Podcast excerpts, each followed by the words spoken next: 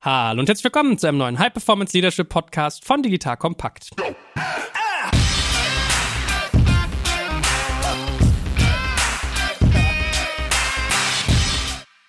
Mein Name ist Jack Kaczmarek und heute an meiner Seite wie immer der liebe Stefan Lammers. Hallo Stefan. Hallo Joel, nach langer Zeit legen wir mal wieder los. Ich freue mich richtig drauf. Ja, it's been a while. Vielleicht sagst du noch mal ganz kurz, wer du bist und was du machst, bevor ich hier unser Thema anheize. ja gut, äh, Stefan Lammers, seit unser 20-jähriges in diesem Jahr im Bereich Beratung unterwegs. Große Leidenschaft ist High-Performance Teams, High-Performance Organisation und High-Performance Leadership. Und gerade jetzt in dieser Zeit ist es für uns total spannend. Wir sind natürlich auch mit dem ganzen Thema Digital konfrontiert gewesen. Wie gehen wir damit um? Früher haben wir sehr viele Präsenzveranstaltungen und ähnliches gemacht. Und ich glaube, wir sind heute einer der Vorreiter in diesem ganzen Bereich Online-Workshops gestalten, mit Digital Leadership umzugehen. Es hat riesig Spaß gemacht, diese riesen Lernkurve dieses Jahr zu machen, wo wir von 0 auf 100 in diesem Bereich gestartet sind. Also 0 will ich jetzt nicht sagen, weil wir schon viele ausländische Coaches hatten, aber einen enormen Sprung gemacht haben und es macht einfach uns brutal viel Spaß, so viel positive Rückmeldung zu kriegen. Gut, also Stefan ist nicht nur ein Führungskräftecoach, er ist der Führungskräftecoach und Digital Leadership, was er gerade angerissen hat, ist heute unser Thema. Wir werden also darüber sprechen, wie führe ich denn eigentlich digital? Besonders natürlich vor dem Hintergrund von Remote Work, Homeoffice, was durch Corona ja wirklich quasi zwangsdigitalisiert wurde oder großartig nach vorne geschossen wurde. Das heißt, wir werden heute darüber reden, was ist eigentlich wirklich anders an Digital Leadership und was macht es genau aus. Natürlich reden wir auch über Hürden und wie man es eigentlich schafft, gewisse Grundhaltungen zu festigen in diesem Bereich Digital Leadership und was eigentlich Ownership dann bedeutet. Und klar, kein Talk über Digital Leadership, ohne dass wir über Tools reden, aber auch über persönliche Fürsorge. Also das ist mal der ungewöhnliche Einstieg den wir heute gewählt haben, dass wir als allererstes mal drüber sprechen wollen, wenn ich digital führe, wie bin ich eigentlich fürsorglich zu mir selbst? Weil damit fängt es ein Stück weit an, weil da sind ja einige Dinge anders. Was ist denn da so dein erster Gedanke, Stefan? Weil du hast ja ganz viele Führungskräfte in den letzten Monaten begleitet zu dem Thema. Was ist wichtig? Womit sollte ich bei mir selber erstmal anfangen? Ich glaube, was wir alle brauchen erstmal ist ein Stück weit, wir nennen das gerne bei uns digitale Gelassenheit.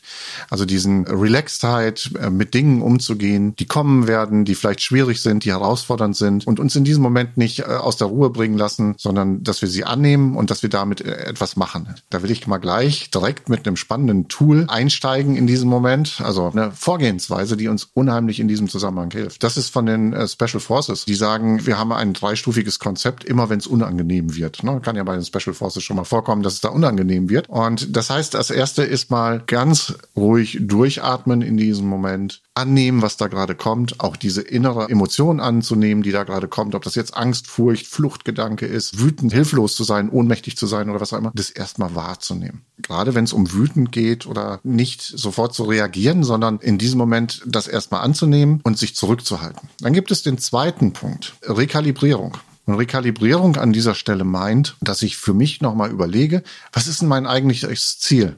Wir sind ja hier so immer Anhänger von Why, How, What von Simon Sinek. Was ist eigentlich mein Why? Was ist eigentlich mein Purpose? Auch in dieser Diskussion gerade oder in diesem Moment, was hier gerade passiert. Beispiel. Also ich rede gerade darüber, dass das Equipment zwischendurch auch mal ausfallen kann, dass da was passieren kann und in dem Moment schaltet sich die Kamera ab. War nicht an Strom angeschlossen, sondern war in dem Moment nur auf Batteriebetrieb. Ne?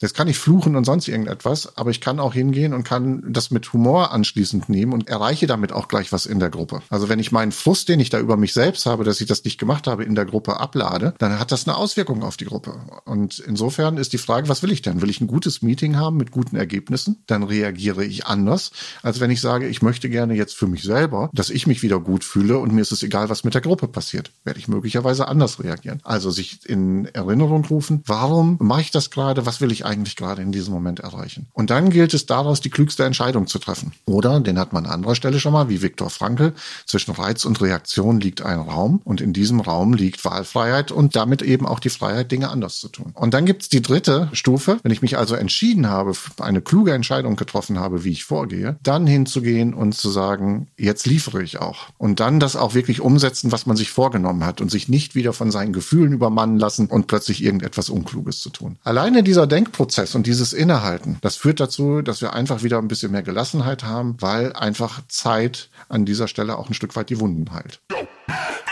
Ihr Lieben, hier ist Joel von Digital Kompakt und lass mich dir eben nur kurz eine Hörempfehlung geben.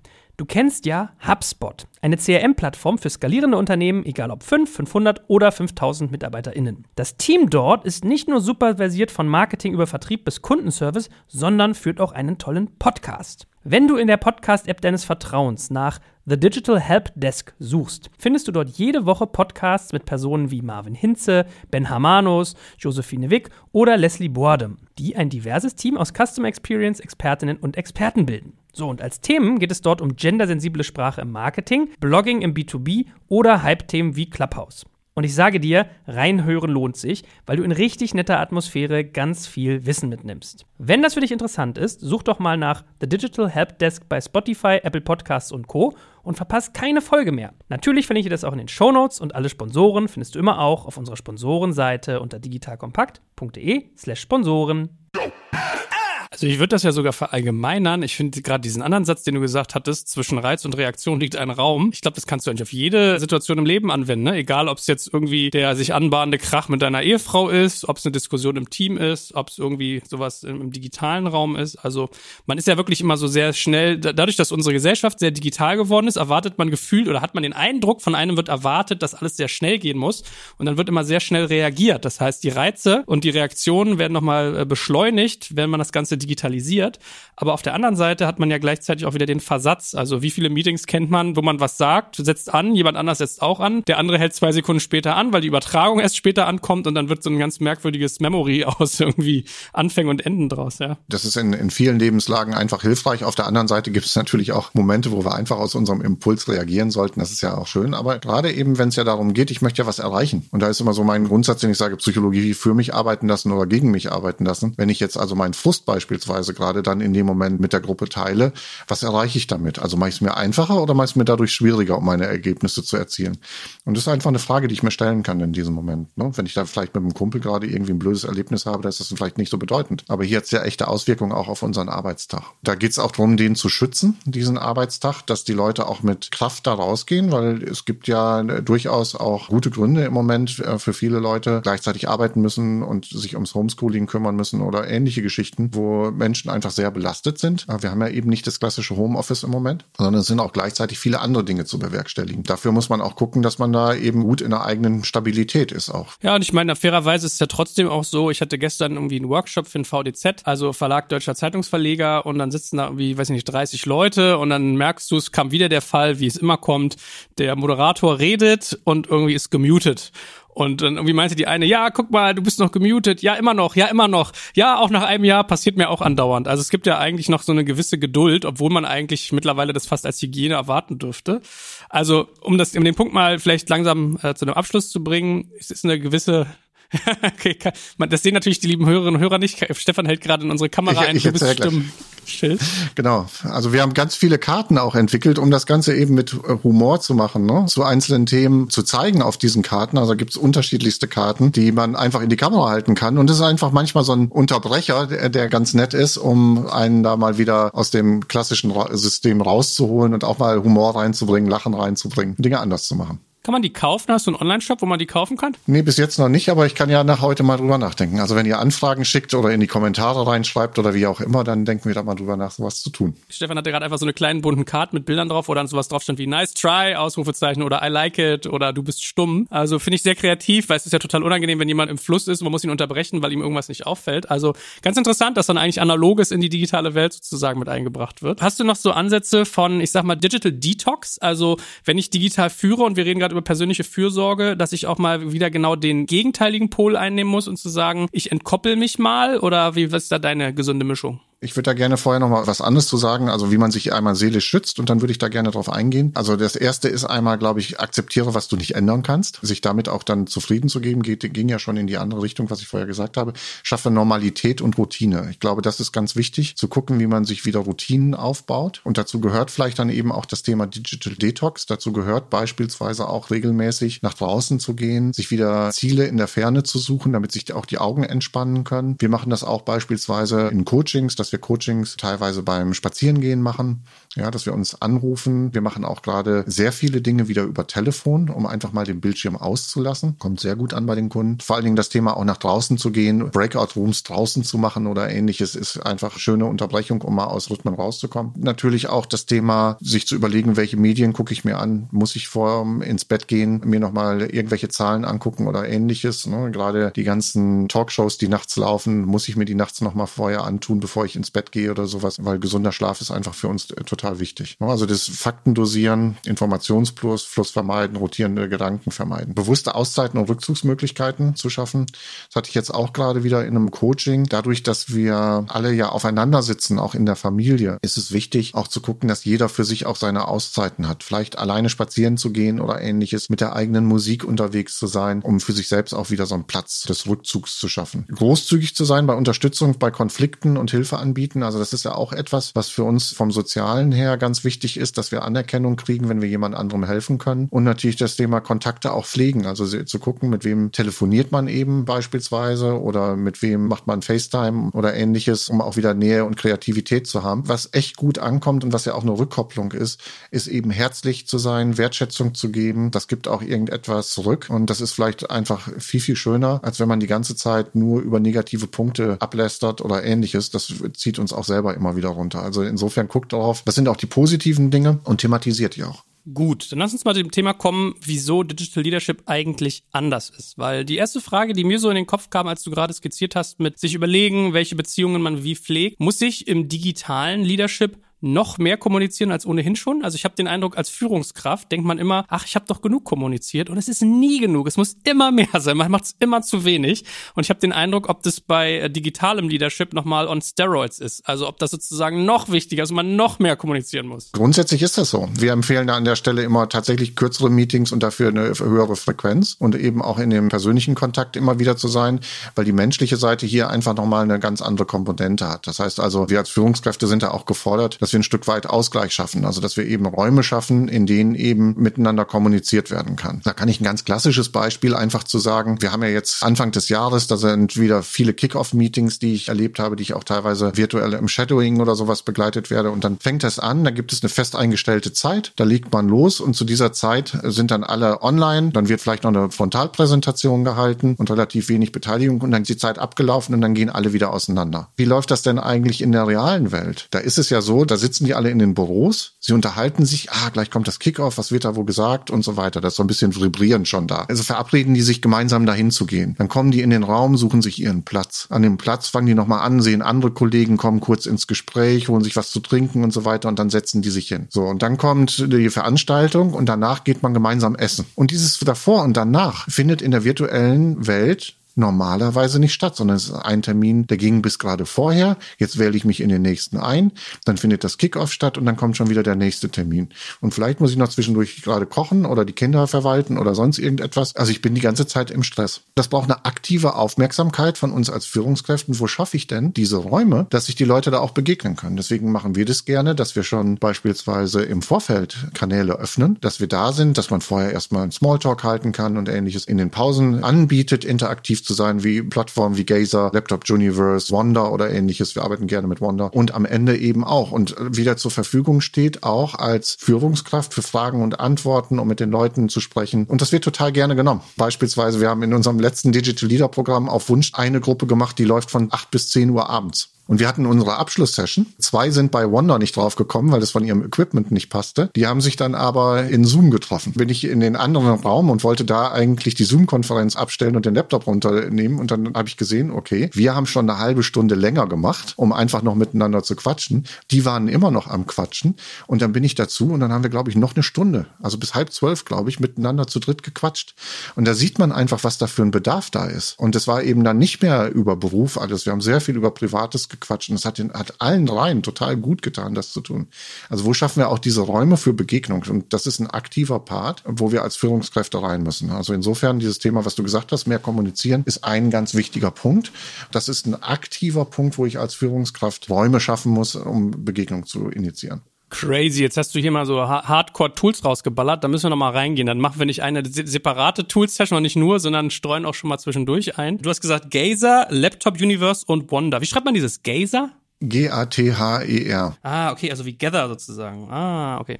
Und was hat's mit diesen Tools auf sich und wie findet man die für eigentlich? Wie hast du die gefunden, als du deine Lernkurve am Anfang bestritten hast und wonach hast du entschieden, welche für dich passen? Da wäre ich mal ganz kurz neugierig als kleiner Exkurs. Weiß nicht, an wie vielen Ausbildungen und so weiter ich ganz schnell teilgenommen habe. Das Netzwerk untereinander haben wir uns ganz stark miteinander vernetzt. Immer wenn wieder einer was Neues hatte, hat er das gleich wieder mit reingestellt, hat es dann eben mit den anderen auch ausprobiert. Wir sind tatsächlich mit einem Tool gestartet, hauptsächlich. Wir haben eine eigene Coaching-Plattform mit Coaching-Tools, mit deutschem Server und so weiter. Das war uns total wichtig, das Thema Datensicherheit nach vorne zu bringen, gerade für so sensible Themen wie Coaching. Und von da aus gestartet haben wir eine steile Lernkurve gemacht und haben dann eben ganz andere Tools kennengelernt. Und wir probieren die alle, Peer-to-Peer-Sessions als Kollegen. Und was uns intuitiv am besten gefällt, damit arbeiten wir dann weiter. Hat natürlich auch was mit der IT der jeweiligen Kunden zu tun, weil das ist natürlich auch, gerade wenn wir jetzt, ich sage jetzt mal, in der Pharmaindustrie oder in anderen Bereichen Finanzindustrie unterwegs sind, da gibt's ja auch viele Regeln, was man machen darf und was man nicht machen darf. Also deswegen haben wir auch eine irre Toolvielfalt. Jetzt beispielsweise, wir arbeiten mit LifeSize, mit Zoom, mit GoToMeeting, mit VCP, unserem eigenen Programm, Teams, mit WebEx. Also ich weiß nicht, mit welchen Dingen wir alles arbeiten und da in der Zwischenzeit vertraut sind, weil es eben auch viel damit zu tun hat, was hat die Firma gerade als Standard. Okay, aber ich muss sagen, ich habe mir das gerade mal angeguckt. Also dieses Gather, das sieht ja fast ein bisschen asiatisch aus, so richtig mit alten Computergrafiken, wo man so gefühlt ein Büro nachbaut in kleiner virtueller Welt. Wonder, das ist schon relativ stylisch. Und das dritte war Laptop Universe, meintest du? Ja, ja, genau. Okay, das habe ich noch nicht gefunden. Ich verlinke das am besten mal hinterher in den, in den Show Notes dann.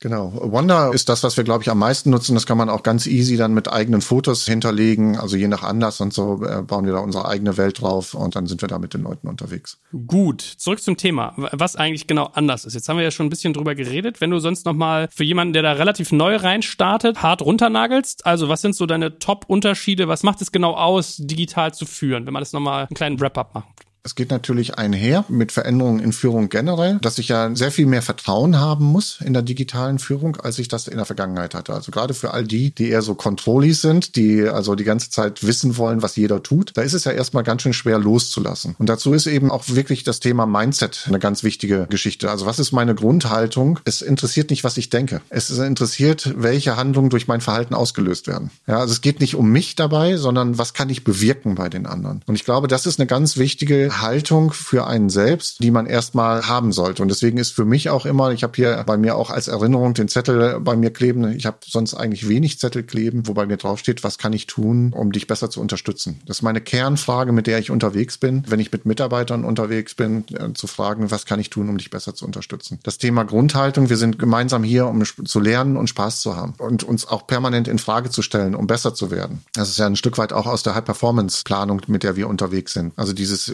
permanente drauf zu gucken, was sind Möglichkeiten, uns das Leben einfacher zu machen, um dann eben auch diese Zeit für den Spaß zu haben. Hilf mir nochmal, du hast ja immer diese Unterteilung zwischen, ich glaube, transaktionalem Führungsstil und wie hießen die nochmal die beiden? Transformationaler Führungsstil. Das geht mehr in transformational natürlich rein. Das merken wir hier bei uns auch. Also ich fand es jetzt gerade ganz spannend, wir hatten hier ein Teammeeting. Wir haben das immer einmal im Monat, wo wir ein längeres Teammeeting haben. Wir haben jede Woche unsere Check-ins und in diesem längeren Teammeeting hatte Elisa dann eine Feedbackrunde nochmal draufgesetzt. Das fand ich total spannend. Hatte ich gedacht, hm, bin mal gespannt, was da jetzt kommt. Habe ich sie gefragt, als wir dann unser Teammeeting hatten, was ist dein Thema? Und dann sagte sie, ich möchte ein Feedback geben, dass wir als Firma in diesem Jahr so irre gereift sind, dass wir als Team so toll zusammenarbeiten und du dich auch nochmal als Chef total verändert hast. Und das wollte ich einfach wertschätzend nochmal reingeben als Feedback.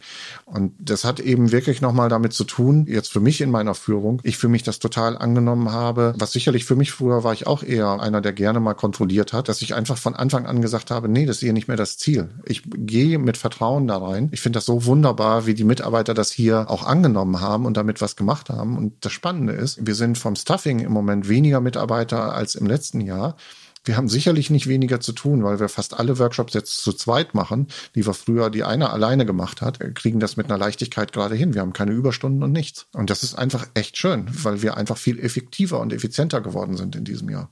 Und es hat sicherlich was mit meiner Mindset-Änderung auch zu tun. Aber gut, dann lerne ich im Prinzip, dieser alte Führungsstil, der sehr auf Macht, Kontrolle und irgendwie Dominanz ausgerichtet ist, der ist im Digitalen, also wenn ich das Ganze verschiebe, noch schädlicher. Also du brauchst sozusagen noch mehr diesen offenen Gedanken. Aus meiner Sicht ja. Und trotzdem muss ich auch gleich sagen, es gibt natürlich auch Mitarbeiter, die das ausnutzen. Dann ist es eben wichtig, als Führungskraft an dieser Ecke auch konsequent zu sein. Die Firmen, die ich kennengelernt habe, die wir begleiten, die das machen, da sind auch, ich sage jetzt mal, Führungskräfte aus der alten Welt total überrascht gewesen. Vorher haben sie sich das gar nicht getraut, weil sie nicht den Mitarbeitern vielleicht auch so viel zugetraut haben. Und jetzt sind die total überrascht, wie viel Verantwortung die Mitarbeiter übernommen haben und wie gut das weiterlief. Und wenn wir jetzt darüber reden, wie man das macht und eben davor über persönliche Fürsorge gesprochen haben, muss man als Führungskraft eigentlich auch aufpassen, dass man seine Mitarbeiterinnen und Mitarbeiter auf der anderen Seite auch vor sich selber beschützt, weil du hast gerade ja beschrieben, wir sind so viel effizienter und wir schaffen das Gleiche und wir haben aber keine Überstunden. Lustigerweise habe ich bei mir in der Organisation genau dasselbe, dass jeder sagt, oh, ich bin so produktiv, weil mich auch keiner mehr am Schreibtisch ablenkt mit mal eben drüber quatschen. Auf der anderen Seite fehlt natürlich der soziale Aspekt und man läuft Gefahr, dass man das, was früher mit Entspannung für den Geist gefüllt war, jetzt mit Arbeit füllt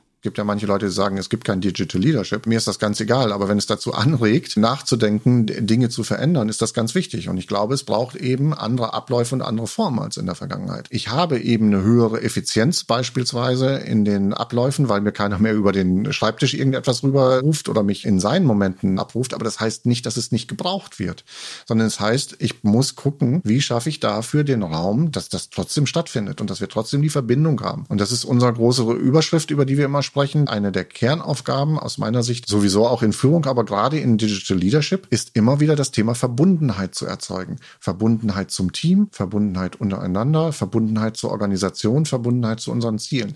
Und ich glaube, das ist eine so der Kernaufgaben für Führungskräfte, die gerade in der digitalen Welt unterwegs sind oder auch generell für die Zukunft. Ich hoffe ja wirklich, dass das, was gerade passiert in, der, in dem digitalen später, dass wir über die neue Führung da reden und gar nicht mehr über digital oder nicht digital, kann man ja einfach auch übertragen. Das sollte man auch gucken, wenn es dann wieder ins Präsenz reingeht, was können wir denn jetzt lernen aus dieser Geschichte? Und wie können wir denn jetzt die guten Sachen auch aus dieser Welt jetzt mit in die Präsenz reintragen? Und da erlebe ich manchmal, dass manche Führungskräfte einfach denken, hey, hoffentlich ist bald wieder Präsenz, dann können wir einfach machen wie vorher. Wäre echt brutal schade aus meiner Sicht. Gut, wir bleiben jetzt mal noch ein Stück weit auf der positiven Seite von Digital Leadership und reden erstmal eine Sekunde später über die Hürden. Was für Grundhaltung muss ich installieren, wenn ich dieses ganze Framework, was wir gerade beschrieben haben, bei mir eigentlich möglichst positiv einsetzen möchte dass ich schaue, dass die Mitarbeiter immer energiegeladen und positiv sind. Das ist erstmal eine Grundvoraussetzung. Also dass ich auch gucke, wenn eben Energieverlust da ist, wie kann ich denjenigen gerade unterstützen? Und das sind manchmal eben Kleinigkeiten. Ne? Bei uns ist es eben das Thema Ausstattung im Homeoffice. Sich regelmäßig wieder nachfragt, was braucht ihr? Headsets, was auch immer. Was sind denn eigentlich Hemmnisse von Energie, die bei den Mitarbeitern da sind? Und wie kann ich da möglicherweise einfach unterstützen? Das Pull-Prinzip, also dass man sich rausnimmt aus dem Angebot, was gerade passt, dass die Leute sich da auch auf ihre Wirksamkeit und auf ihre Lust konzentrieren. Ich frage heute viel mehr danach, wo ist eure Energie für ein Thema, als danach, das Thema muss bearbeitet werden. Weil wenn ich feststelle, da ist keine Energie dafür da, muss ich mir die Frage stellen, ist das wirklich gerade ein relevantes Thema, mit dem wir uns auseinandersetzen? Gegenseitige Unterstützung und lösungsorientiertes Denken. Vor allen Dingen das Thema Be Ready sei jederzeit bereit, irgendwie den nächsten Part zu übernehmen. Ne? Also wenn jetzt beispielsweise eben die Kamera ausfällt, nicht dann da nur zu sitzen und zu sagen, guck mal, hat das nicht im Griff, sondern entweder zu sagen, lass uns die Zeit nutzen, solange der nicht da ist und dann lass uns jetzt hiermit doch einfach mal ein bisschen austauschen. Wie geht's dir so? Pop, pop, pop, kann man die Zeit wieder nutzen oder aber ein Thema vorantreiben, wo der andere vielleicht gerade nicht so relevant dafür ist. Also dass man was macht mit dieser Zeit, weil sonst sitzt man da wieder drin und sagt, ach guck mal, der hat's nicht im Griff. Oh, wie schlimm ist das eigentlich? Ja, online ist ganz schrecklich. Deswegen Deswegen also immer bereit sein, einzuspringen, das Ding weiterzutreiben, damit was zu Vernünftiges zu machen. Das macht dann allen viel mehr Spaß. Und dann natürlich auch gegenseitiges Challengen, ne? also dieses Thema, sich wieder herauszufordern und sich gegenseitig zu fragen, wie kann ich mich eigentlich am besten unterstützen? Könnten wir es nicht vielleicht noch besser machen, wenn wir das und das machen? Also nicht nur auf den eigenen Teller zu gucken, sondern über den Tellerrand hinaus auch den anderen immer wieder äh, fragen, da geht doch vielleicht noch mehr. Und wie kriege ich es hin, dass ich diese Ownership, von denen deine Oldschool-Führungskräfte so beeindruckt waren, dass sie bei den Mitarbeiterinnen schlummert, dass ich die wirklich triggere? Was ist wichtig, wenn ich quasi erreichen möchte, dass Menschen sich dieser maximalen Freiheit annehmen und selbstverantwortlich handeln?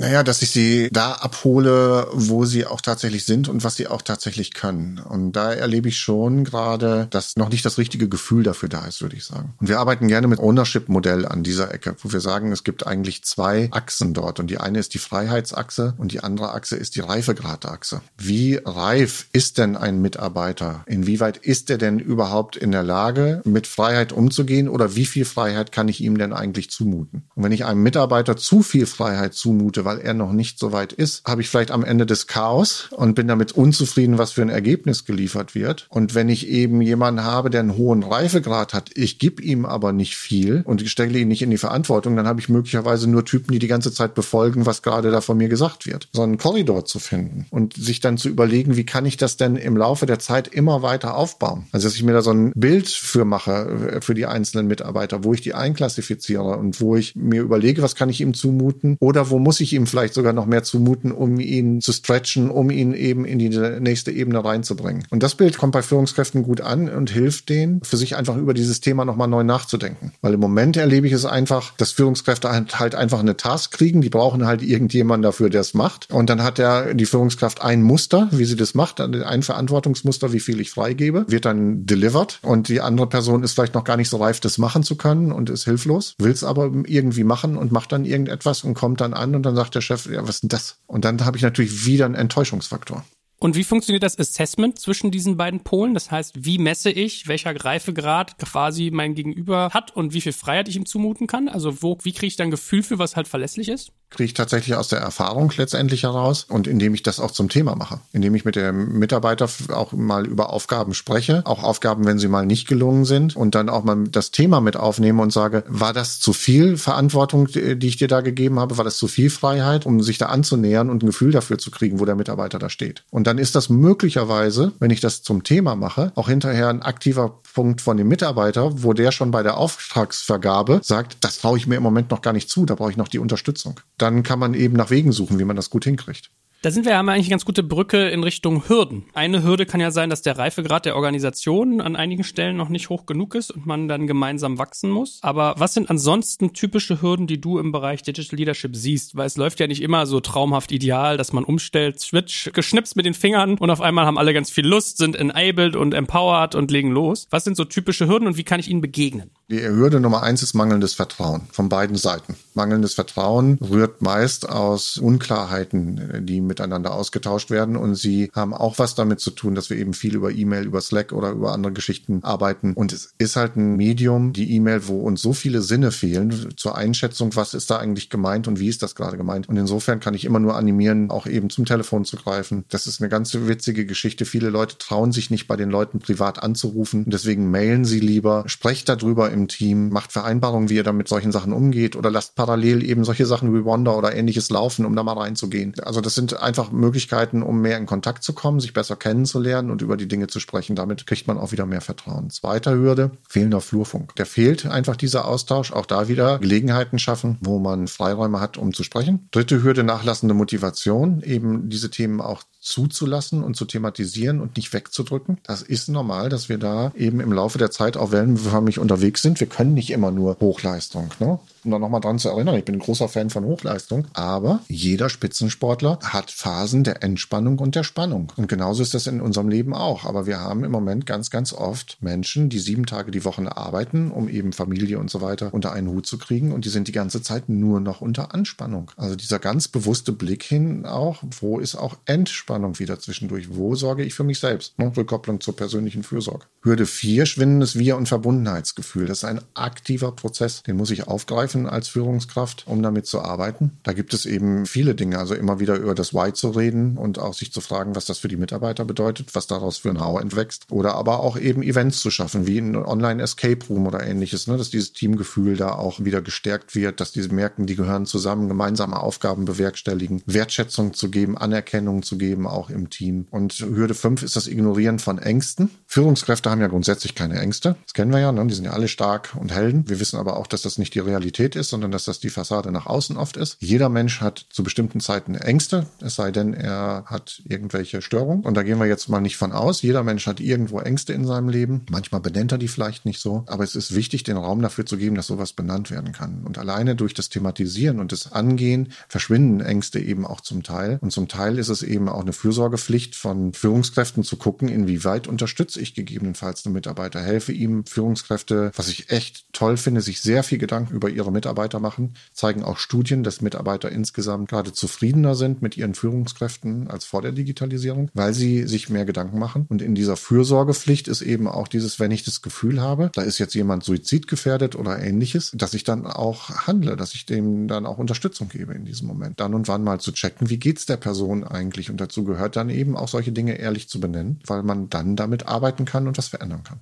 Wow, aber das staune ich ja, dass du das in gutem Jahr, was irgendwie Corona auch äh, anhält, wo du dich wahrscheinlich sehr intensiv mit beschäftigt hast, dass du schon so einen konkreten Katalog hast, dass du sagst, das sind so die Top 5. Also das scheint es ja wirklich Muster zu geben, die irgendwie wiederkehren. Ja, absolut. Wir haben ja jetzt im Moment auch das Gefühl, dass viele Leute gerade sehr ausgezehrt sind. Das hat was damit zu tun, dass wenn wir immer wieder Hoffnung haben und diese Hoffnungen dann immer wieder zerstört werden, führt das natürlich bei uns zu einer Frustration. Das kostet einfach Energie. Manchmal ist es gerade in solchen unsicheren Zeiten, in denen wir sind, wo man den Verlauf Verlauf, wie es weitergeht, nicht immer abschätzen kann, dass man in dem Moment eben das Erwartungsmanagement möglichst niedrig ansetzt, um auch tatsächlich am Ende Erfolge zu erzielen. Und das ist dann eben etwas, was Führungsaufgabe auch sein kann, zu gucken, wenn man feststellt, dass Mitarbeiter gerade durchhängen, wie schaffe ich denn mal wieder Punkte zu setzen, wo die Mitarbeiter Erfolg generieren, wo die sichtbar werden, wo die merken, ich habe mir ist da was gelungen und ähnliches. Und ich glaube, das ist für das Timing und auch für die Art der Aufgaben, die man stellt und für die Kommunikation, die man als Führungskraft hat, dann ganz ganz wichtig, da reinzugehen und den Leuten dann in diesem Moment auch die Wertschätzung zu geben. Und ja,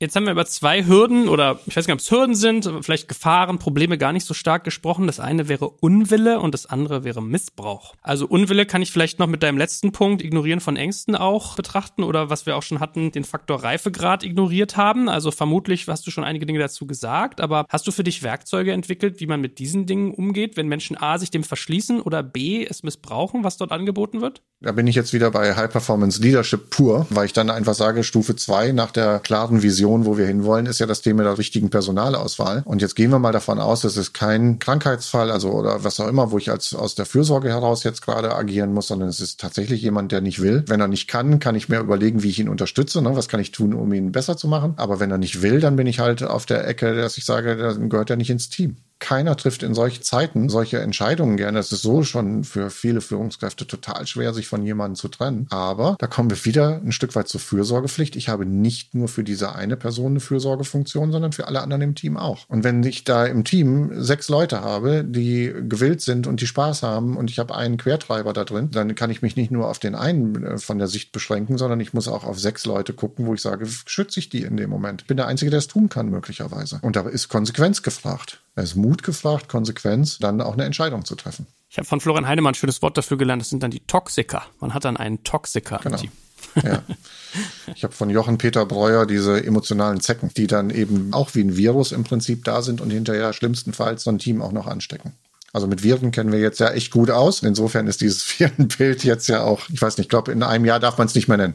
Zecke passt ja auch so, weil im schlimmsten Fall kriegst du hier so Enzephalitis, ja, dann sind die Gehirne deiner Mitarbeiter infiziert mit von Krankheit sozusagen, um es jetzt mal ganz weit zu treiben. Ja, die saugen die Energie, ne? Die saugen die Energie aus so einem Team manchmal und kosten Kraft und ist nicht schön. Ich hatte heute Morgen schon ein tolles äh, Führungskräfte-Workshop. Ich fand das so schön. Die hatten so viel Energie, weil sie was für die Mitarbeiter tun wollen und die Mitarbeiter nach vorne bringen wollen. Haben da jetzt auch dem nächsten Mitarbeiter-Workshop mit 46 Leuten und diese Energie zu spüren, wo sie sich dann auch gegenseitig befeuern, ist einfach total großartig. Und du kannst es eben genauso in die gegenteilige richtige Ecke machen. Und da reicht manchmal einer. Ja, ich habe mal irgendwann von einer Kollegin diesen Kasten gefüllt mit Äpfeln gesehen und die hat das dann tatsächlich gemacht für mich. Ich habe keine, hier keine Äpfelbäume. Und die hat dann tatsächlich den faulen Apfel, einen faulen Apfel auf die Äpfel gelegt, steckt halt an. Und irgendwann hast du mehrere faule Äpfel drin. Gut, ich glaube, es ist in der Tat auch so, also könnte ich mir vorstellen, dass dein Coaching nochmal äh, viel Nachfrage erfährt, weil man merkt bei dir wirklich diesen digitalen Spirit, dass du irgendwie für jeden Kram, den man dich fragt, fünf Tools aus dem Ärmel zaubern kannst. Und von daher das mal als Lob an dich und sei ja hier auch mal wertschätzend äh, on air sozusagen gesagt. Aber das Spannende ist jetzt natürlich mit dir zum Schluss nochmal reinzutauchen. Was sind denn Tools, die du empfiehlst für das Thema Digital Leadership? Wir haben ja jetzt schon drei gehabt, Gather, Laptop Universe und Wanda, aber es gibt bestimmt auch bei dir unendlich viele weitere. Wo wir sehr viel mit arbeiten, ist Mural und Miro. Wir intern arbeiten mehr mit Mural. Das sind beides Collaboration-Tools, wo sich die Leute auch wieder einmelden können, auch wenn man in großen Gruppen ist, anonym einmelden können, wo sie dann im Prinzip Sticky Notes, also Post-its hinterlassen können zu bestimmten Fragestellungen. Das kann man sich super aufbauen. Man kann mit denen Lernreisen machen, man kann mit denen Workshops kreieren. Aber was sich vor allen Dingen bei uns verändert hat, in unserer eigenen Arbeit hier in der Firma, aber auch mit unseren Kunden, ist, dass wir in Workshops oftmals, früher hat man zwei Tages Präsenzworkshops gemacht, da machen wir heute eher dreimal drei Stunden. Und dann gibt es halt eben in dem ersten Workshop Kennenlernen und Briefing. Und dann kommt man wieder zusammen, macht Debriefing, unterhält sich also darüber, was man da auch draufgeschrieben hat und arbeitet mit diesen Themen dann entsprechend weiter und entwickelt gemeinsam sozusagen eine Reise. Was ich an Präsenzmeetings total hasse, ist, wir machen zum Schluss ein Fotoprotokoll, verschicken das und bei den meisten Leuten verschiebt sich das in irgendeinen Ordner und man hat nichts mehr damit. Nach einem Workshop fallen mir oft erstmal coole Sachen ein. Ich finde das jetzt ganz toll, wie ich das erlebe, dass die Kunden in der Zwischenzeit damit arbeiten oder auch im Nachgang. Ne? Wir haben jetzt eine Workshop-Reihe abgeschlossen, dass die, wir lassen das dann meistens noch ein paar Monate für die stehen, dass die dann im Nachgang noch weiter damit arbeiten mit den Themen und noch Ideen da generieren auf diesen Boards und das ist für alle zu sehen. Und es ist damit lebendig und nicht einfach wie ein Fotoprotokoll, was in irgendeiner Ecke liegt und jetzt warten wir mal, bis wir in zwölf Monaten wieder einen Workshop haben oder so. Und das finde ich einfach, kann man als Führungskraft auch total super nutzen, um Themen voranzutreiben. Viele nutzen ja auch solche Dinge wie Asana oder ähnliches dafür, wobei ich das Thema Visualisierung gerade in der jetzigen Zeit einfach ganz weit nach vorne schieben möchte. Die Leute haben nicht immer Lust, nur auf Listen zu gucken und auf Text zu gucken. Das ist eben auf solchen Boards auch wunderbar möglich, mit Bildern zu arbeiten. Da kann ich auch zwei Tools wieder empfehlen. Das ist Canva, das ist Beautiful AI. Wir sparen deutlich, haben unsere Zeiten, Präsentationen zu bauen mit Beautiful AI reduziert. Wir haben mit Canva ist eine riesen Bibliothek dabei von kostenlosen Bildern, wo man Dinge machen kann. Also es äh, hilft einfach das Visualisieren gerade in der Zeit, Emotionen zu wecken und nicht nur immer alles so als Text zu machen. Die Leute lesen den ganzen Tag E-Mails und so. Lasst, macht, lasst Bilder sprechen. Man kann eben auch spielerisch mit Sachen arbeiten, ne, wo man Dinge nochmal nachfragen kann auf spielerische Art und Weise. Kahoot ist so ein Tool, wo du Fragen stellen kannst und wenn du die richtig beantwortet hast, am Ende kriegst du irgendwie eine positive Rückmeldung dafür als Beispiel. Es gibt so Sachen, Check-in-Generator. Da sind verschiedene Fragen, die man zum Check-in nutzen kann. Das Thema Retromat, wo man Retros mitmachen kann. Wir arbeiten gerne mit Scrumler, um Lean Coffee Sessions zu machen oder auch Retros zu machen. Was sind denn Retros für jemand, der dir jetzt zuhört und das nicht kennt? Rückblicke zu machen auf das, was gelaufen ist. Das können ja jetzt beispielsweise Teamthemen sein, unsere Zusammenarbeit oder es kann auch ein Projekt sein, in dem man gearbeitet hat. Wir arbeiten sehr gerne mit der Fragestellung Start, Stop, Continue. Was sind Dinge, mit denen wir loslegen sollten? Was sind Dinge, die, mit denen wir aufhören sollten? Und was sind jetzt sehr vereinfacht alles? Und was sind Dinge, die wir einfach so weitermachen sollten wie bisher? Und wir haben jetzt für uns das nochmal erweitert, speziell gerade im digitalen Bereich, dass wir danach zu fragen, was erzeugt bei mir Energieverlust und was erzeugt bei mir Energiegewinn, um einfach auch diese persönliche Ebene da nochmal mit reinzunehmen, weil bei den anderen drei Fragen reflektieren alle fast automatisch auf die Tasks und bei der Energie fangen die Leute dann auch an, auf sich selbst zu gucken und das ist ein ganz wichtiger Bereich auch nochmal und auch eine wichtige Rückmeldung für die Führungskräfte, wo sie Dinge initiieren kann. Es gibt so Wheel of Names, Stadtland Fluss, Brettspielewelt. Also es gibt so ganz, ganz viele Tools im Internet, die man holen kann, teils kostenlos, wo man Spiele generieren kann oder ähnliches. Was wichtig ist dabei, wenn ihr sowas macht, guckt auf Freiwilligkeit. Es hat nicht jeder Bock, eine Stunde Stadtland Fluss zu spielen oder sowas. Und wenn die Leute sagen, habe ich keine Lust zu, dann sagt nicht, ich, ich habe jetzt eine ganz tolle Idee, wir spielen jetzt alle Stadtland Fluss und alle denken, ach du Scheiße. Bezieht die Leute mit ein, holt deren Ideen ab. Die sind alle kreativ und haben tolle Ideen, die ihr vielleicht noch gar nicht gehabt habt. Ihr werdet überrascht sein, was die alles haben. Ich sage, äh, du bist ein laufendes Lexikon äh, digitaler Tools und ich habe ja so den Verdacht, äh, dass äh, selbst wir Digital-Fuzis, die mal glauben, wir seien so digital, äh, es gar nicht so sehr sind. Ist das ein bisschen so, dass äh, gerade so die Startups, die du coachst, eigentlich jetzt, also entdecken die so ihre alte Oldschool-Führung wieder in Zeichen von digital oder sind die wirklich digital? Nee, die sind nicht digital.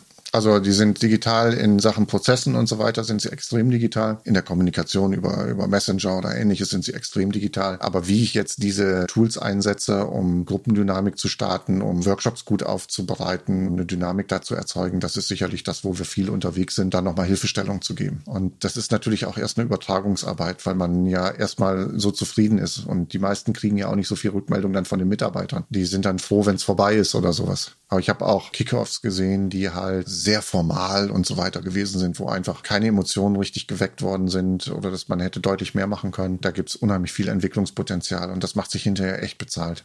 Bei all den Dingen, über die wir jetzt hier geredet haben, gerade mit Blick auf die Tools, gibt es so organisatorische Mindestgrößen, die ich brauche, damit das für mich Sinn macht? Weil wenn ich mir sowas wie Wanda angucke, habe ich so das Gefühl, das kann ich eigentlich erst ab 30 Mitarbeitern nutzen. Schön, ich habe dich angefixt, hast schon reingeguckt bei Wanda. In der Tat musst du wieder gucken, was zu der jeweiligen Größe passt. Wir haben letztens Wanda im Zuge unserer Digital Leader Ausbildung gemacht. Da waren wir sieben Leute drin und wir hatten da trotzdem unseren Spaß. Es ist ja auch manchmal erst dieses Ausprobieren und kann man ja auch übrigens für eine Geburtstagsfeier oder ähnliches auch einsetzen, solche Sachen. Das Wichtige ist im digitalen digitalen Bereich, dass den Leuten nicht langweilig wird. Üblicherweise sage ich immer von mir selber, ich spreche digital, wenn ich Workshops mache, in 1,25-facher Geschwindigkeit. Bin da schneller unterwegs als in Präsenz. Versuche, dass es keine Pausen gibt. Ich hatte letztens einen Vorstandsworkshop moderiert von 13 Uhr bis 19.30 Uhr. Haben zu dem Zeitpunkt gesagt, ja, schade, dass wir jetzt aufhören. Wir haben gerade so viel Energie und so. Und das ist das, was wir immer wieder äh, zurückgespiegelt kriegen, dass die Leute erst Angst haben, online als ermüdend und so weiter betrachten. Und wenn die bei uns einen Workshop gemacht haben, gehen die da raus und sagen, äh, können wir jetzt nicht weitermachen? Also ist gerade so spannend. Ne? Ist übrigens auch eine Kunst, immer dann aufzuhören, wenn es gerade richtig spannend ist. Dann haben die Leute auch Lust beim nächsten Meeting äh, wieder dabei zu sein. Wenn du aufhörst, wenn die Stimmung gerade ganz unten ist und die Leute erschöpft sind, dann hat keiner Lust, das nächste Meeting zu machen.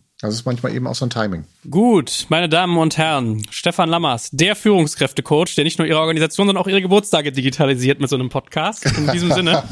Offline und digital, überall. Vielen, vielen Dank. Ich glaube, wir können es auch nochmal vertiefen an unterschiedlichen Stellen perspektivisch, aber ich glaube, das war schon mal ein sehr guter Ritt, wo ich extrem viel mitgenommen habe. Und äh, ja, Stefan, jetzt nicht wieder so eine lange Pause, da bleiben wir dran. Das machen wir weiter so. Vielen, vielen Dank. Genau. Alles klar. Gerne, Joel.